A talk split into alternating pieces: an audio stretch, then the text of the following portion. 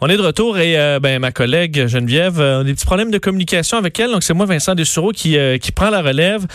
mais le sujet ne change pas hein, parce qu'on parle évidemment des conséquences de toute cette pandémie sur un paquet d'industries. Moi, j'ai des proches énormément dans mon entourage, dans le monde de la restauration, autant dans les cuisines qu'en service, où évidemment, c'est la catastrophe. Là. Moi, mon, mon chum qui est, en service, on s'est toujours dit, toi, tu manqueras jamais de job. Hein, tu es bon dans ton domaine, puis tu peux travailler partout dans le monde. Euh, il n'y aura jamais de problème. Et voilà que cette industrie au complet euh, s'arrête ou presque. Alors, on doit penser, on dit think outside the box hein, quand ça arrive.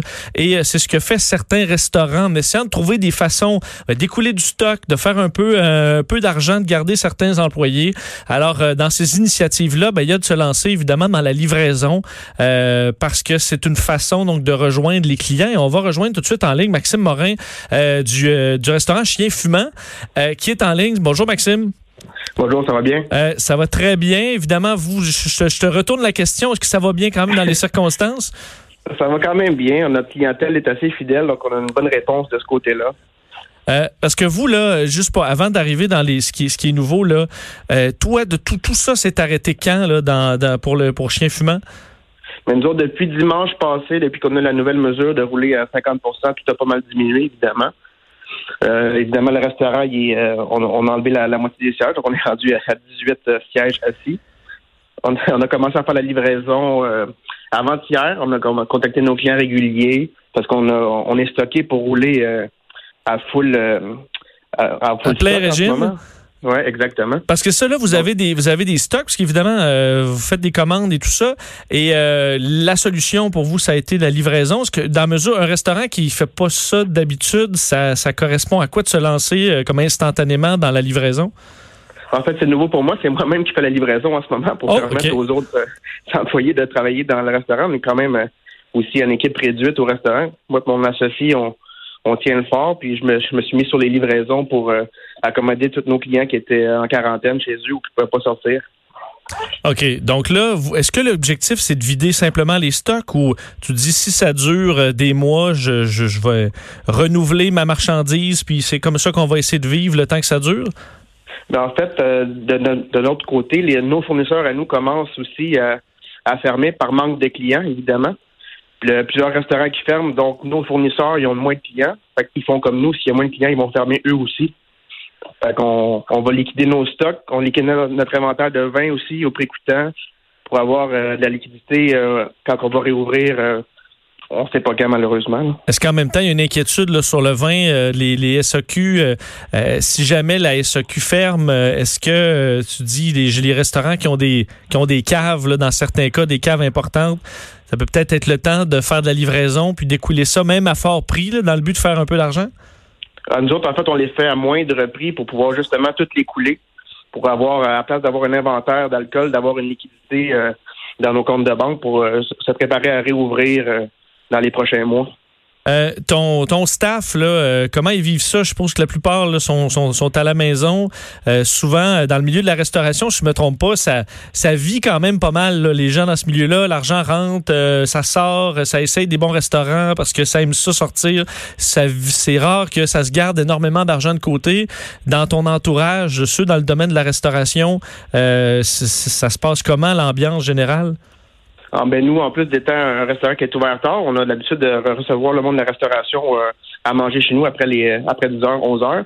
Puis euh, depuis trois jours, c'est, c'est mort. On, a, on même on ferme maintenant vers 11 heures parce qu'il n'y a, plus aucune clientèle après 10h30. Donc, s'il n'y a personne chez nous, normalement, ça veut dire qu'il n'y a pas beaucoup d'argent qui s'est fait ailleurs parce qu'ils n'ont plus pour, euh, pour dépenser. Est-ce Quand il y a des grosses soirées, on le sait parce que le, le monde, il débarque chez nous après pour... c'est ça, pour, dépenser le trop-plein. Exact. Euh, mais est-ce que dans euh, ceux que je croise, est-ce qu'eux pensent qu'il y a beaucoup de restaurants qui vont dire bon, on ferme pour les trois prochaines semaines, on va revoir après, on ferme pour deux semaines, on ferme pour un mois. Est-ce que les gens euh, se disent bon, ça va rouvrir dans trois semaines, c'est pas si pire, ou au contraire, on commence à se dire ok, j'aurai peut-être pas de job pendant trois quatre mois ou même plus? Ben nous, en fait, on a fait plusieurs scénarios. On s'est dit un mois au moins pire, six mois au pire. Donc après ça, après trois mois, j'imagine qu'on ne sera pas le seul secteur à être à être touché par cette crise-là. Le manque de liquidité va être partout. Donc, euh, ça sera envisagé. Nous autres, on a déjà la moitié de nos employés qui sont euh, sur le, chômage. Je pense que pour pour des, des, employeurs, des propriétaires de restaurants, on peut tout arrêter, là, on peut euh, fermer le restaurant, mais le, le, le, loyer doit se payer pour ceux qui ne possèdent pas l'endroit où ils sont installés. Je pense que ça, si on n'a pas de congé de paiement, euh, ça pourrait être difficile très rapidement pour certains. Ben, heureusement, nous, on a deux, on a deux locales. On a une salle d'événementiel qu'on est aussi propriétaire de la bâtisse. Ça, ça va. Le, le, restaurant, lui, euh, on, est, on est en location, mais notre propriétaire, on l'a contacté.